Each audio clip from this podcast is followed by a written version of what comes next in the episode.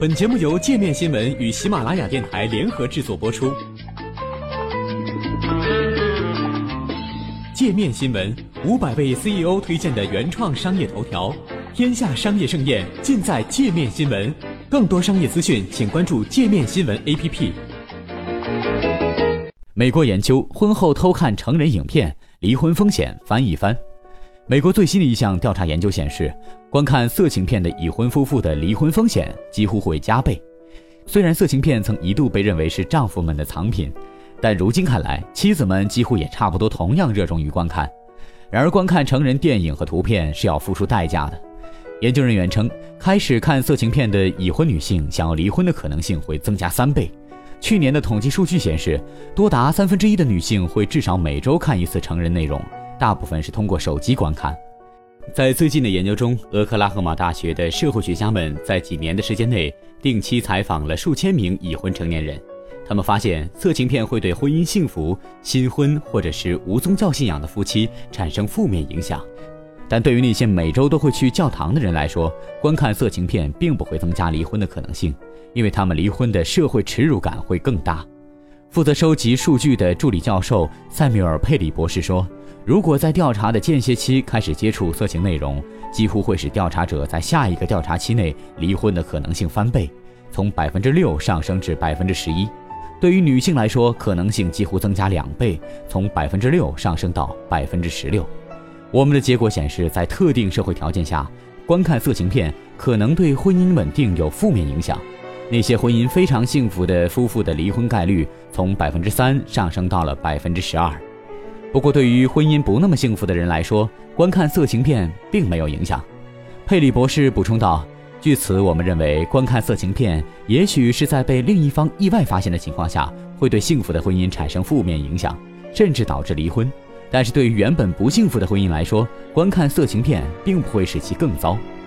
对于那些妻子观看色情片的丈夫来说，他们听到这个消息可能会好过一点。”在被访者中，如果妻子不再观看的话，那么离婚概率会下降百分之六；但是如果妻子决定继续看的话，离婚可能性仍会保持在百分之十八。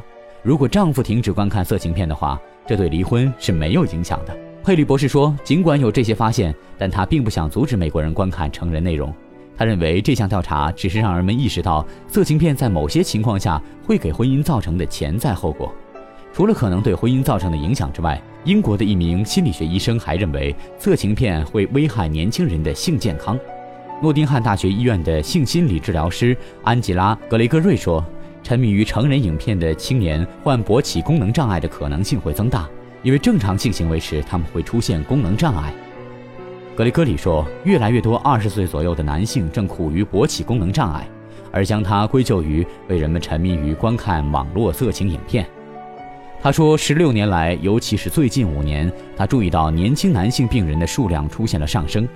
格雷戈里说，医生们此前的经验是，患勃起功能障碍的病人一般年龄较大，他们的问题与糖尿病、多发性硬化、心血管疾病相关。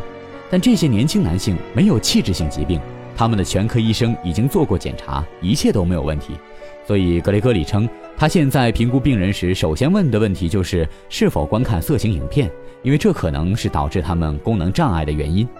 BBC 曾播出过一部名为《伴随着色情影片长大》的纪录片，在片中，一位曾经的患者，化名为尼克的人，称自己在15岁拥有第一台笔记本电脑时就开始看色情影片。随着看片的数量增加，尼克开始寻找更刺激的内容。不久之后，他的性健康就出现了问题。他称，当他躺在一个女生身边，尽管自己真的很喜欢这个女生，但却一点都兴奋不起来。为了保持兴奋，有时候他可能每天要看两个小时的色情片。尼克发现问题之后，立刻试着寻求帮助。最后，他坚持了一百天没有看色情影片，一切重回正常。现在，尼克在网络论坛里为那些和他有过相似经历的年轻人提供建议，帮助他们意识到色情片可能会对健康和正常生活带来的危害。